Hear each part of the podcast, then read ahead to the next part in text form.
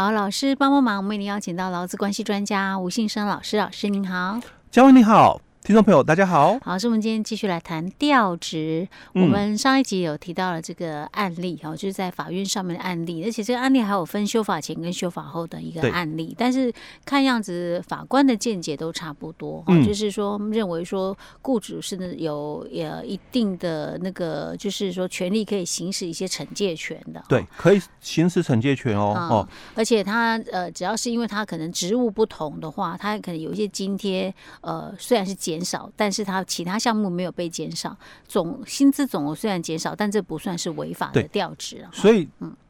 前一集我们提到的哦，嗯、这个三个判决案例里面哦，嗯，总结他们都有一个共通点哦，就是说，嗯、虽然总额减少，嗯。哦，但是哦，因为它所减少的都是属于什么？特殊加给，哎，对，特殊给予的部分哦，那所以你没有从事这个特殊性了之后哦，那才减少哦，所以它都有个共通点哦，就是说它所减少的都是属于特殊的给予的一个部分哦。只是老师，我觉得你讲的那个案例有没有那么什么开刀房那个？嗯，哦，那个特殊加急还真的挺多的，差到两万多块，因为他们真的很辛苦哦，因为那种那个。不管是那个加护病房哈，或者是手术室的护护理人员，嗯，真的很辛苦哦，因为他那个压力啦，哦，跟一般病房不太一样的。是，OK，好，老师，那我们今天继续要谈的也是调职，对不对？对，我们今天主要是要分享的是什么样的？主管机关的看法。哦，我们上次讲的是法院看法，哎，对，主管机关看法会有不一样吗？嗯嗯，我们来看一下哈。好，那我们来看主管机关的一个看法哦，一样，我这边也提供了，就是大概。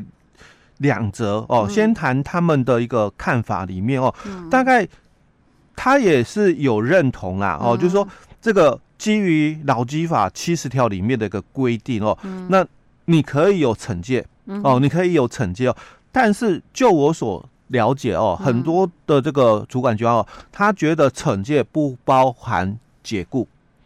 你你可以记过啦，哦，你可以记过，比如说什么记什么大过啦，什么小过，或记什么申诫啦，哦，嗯、你可以记过处罚哦，嗯、但是他都觉得说解雇哦不属于惩戒的一个部分哦，这是我常常遇到有些这个主管机关的承办人员哦，他就觉得说，哎，因为在。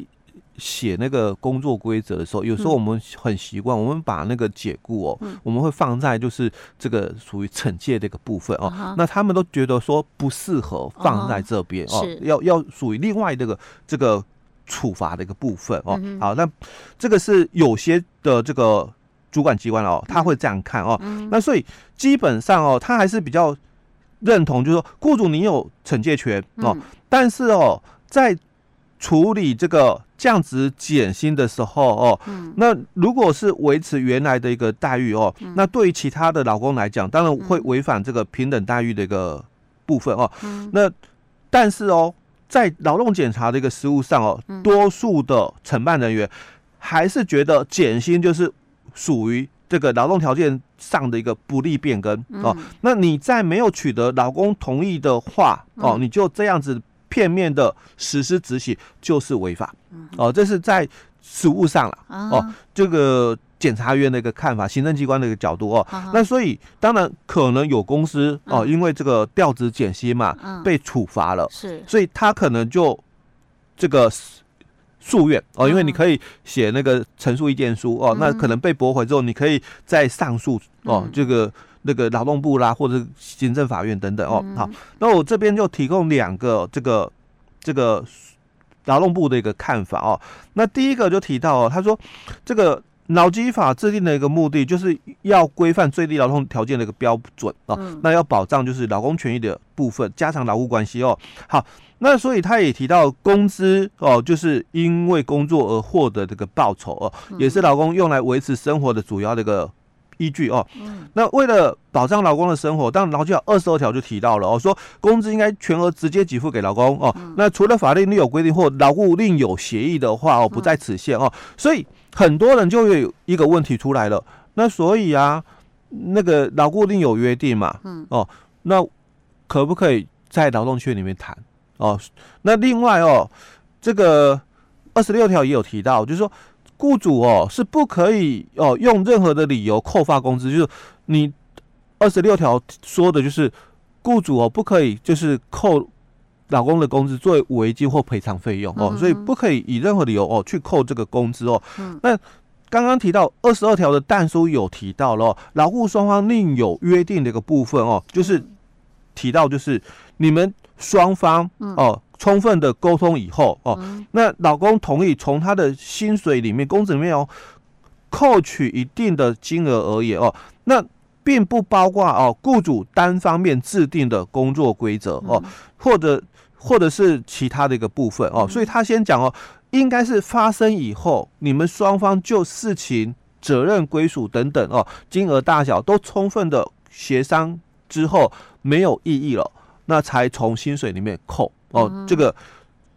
导致另有协议哦，指的就是这一段哦。他的说法是这样哦。好，那他就谈到，那你们拿来申复嘛哦，所以你们讲说，因为这个主管机关哦，这个是在新竹发生的哦，所以他说，你你们讲说这个主管机关哦，做劳动检查的时候哦，有谈到，因为员工哦被降职减薪哦，那原因是什么哦？他说，你们讲说，哎，你们有跟员工哦协商同意了哦，那你们因为这个。人事异动、组织变更哦，所以在调整前哦，有跟员工哦协商取得同意哦，但是其实当初就是员工去举报了哦，申诉哦，但是员工说他没有答应哦，所以他讲哦，你们只是很简单的哦，就是发了一个人事命令哦，那把他从经理降为这个副理哦，那薪水哦哦，这个由原来的这个。三万八哦，降为两万八，就少了一万块哦。嗯、那你说他有答应吗？哎，你你发了人事命令哦，按理说他答应吗？哦，那看起来哦，他并没有，不然他不会来跟我申诉了哦。嗯、所以哦，这个主管机关就认为说，你们单方面的一个公告嘛，然后就说，哎，他的这个职务由经理变为副理哦，那薪水由这个三万八变为两万八哦，基本上哦，只有片面的一。一边的发布哦，另外一边接受，并没有取得哦这个老公的一个同意哦，所以认定违规受处罚哦。好，那第二个这个案例哦是在一百零九年的哦，刚刚那个是一零八哦，那我们现在来看一个一零九的哦。嗯，哎，一零八、一零九这都是修法后的，对，修法后的哦。其实修法前哦，这个主管机关的看法都一样哦，所以其实它没有 太大的差别，对啊。那这个。一百零九年的这个也是哦，因为这个主管机关就提到了哦，说这个工资的这个变动跟职务的一个调整哦，是属于劳动契约的一个变更哦，所以雇主如果要变更这个劳动契约所约定的工资跟职务的时候哦，那应该由双方哦去协商讨论，同意之后才可以做哦。那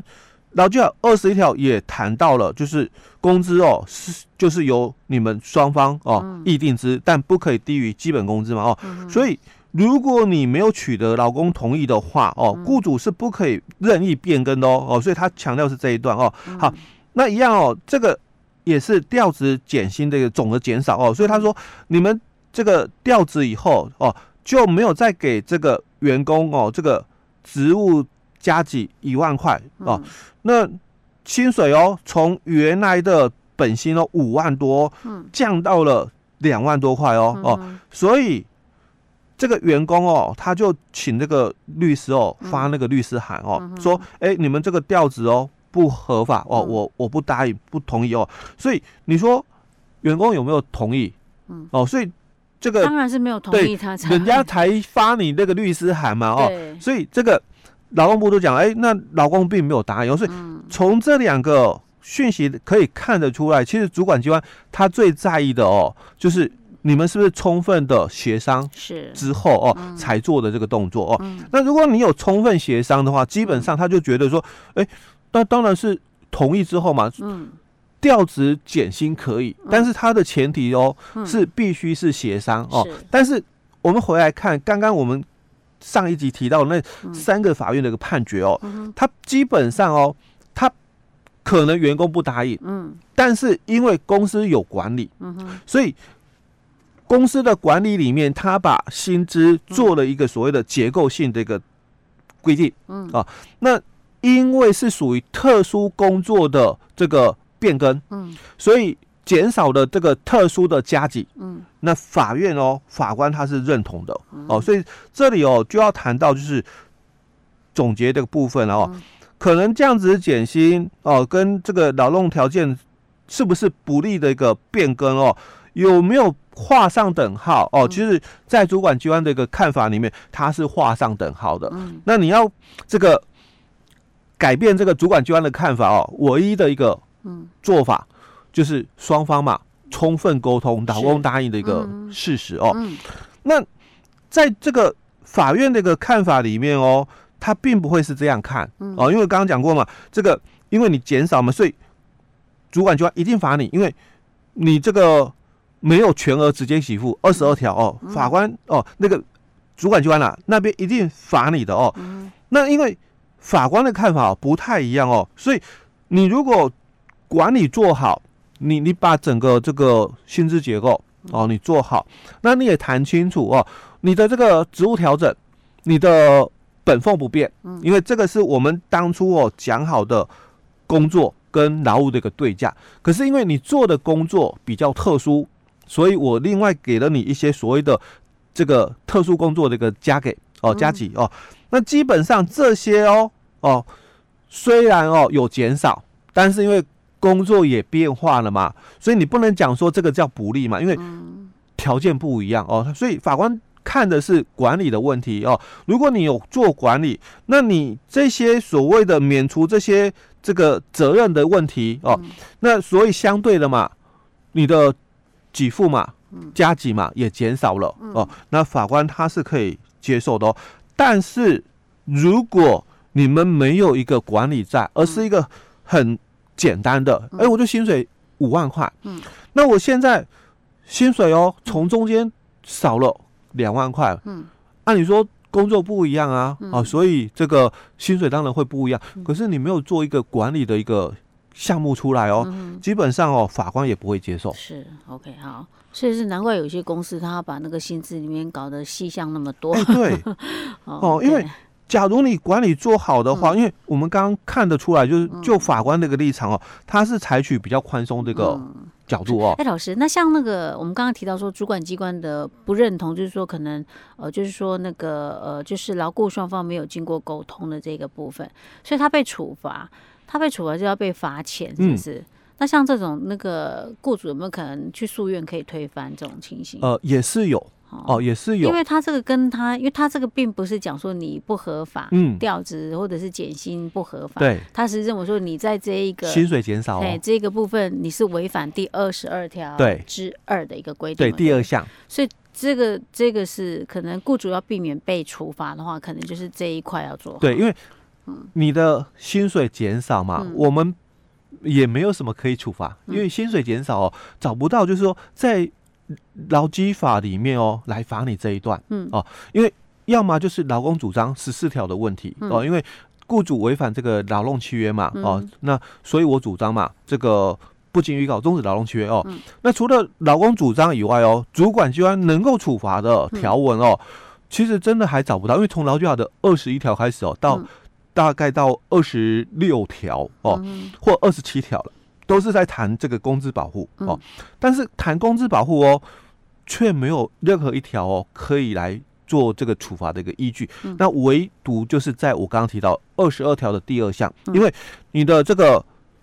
工资嘛，哦，应该要全额直接给付给老公哦，所以我我的薪水要假如五万嘛，你是不是就应该五万？全额直接给付给我，嗯、但是你现在却只给了我啊三万五，嗯，哦少了一万五嘛，对不对？嗯、那这个就我刚刚讲，因为工作不一样啊，所以职务加给一万五不见了，嗯，可是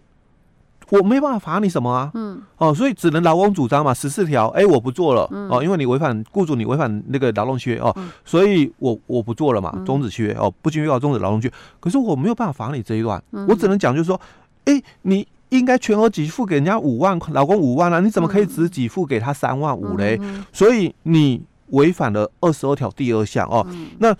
除非嘛，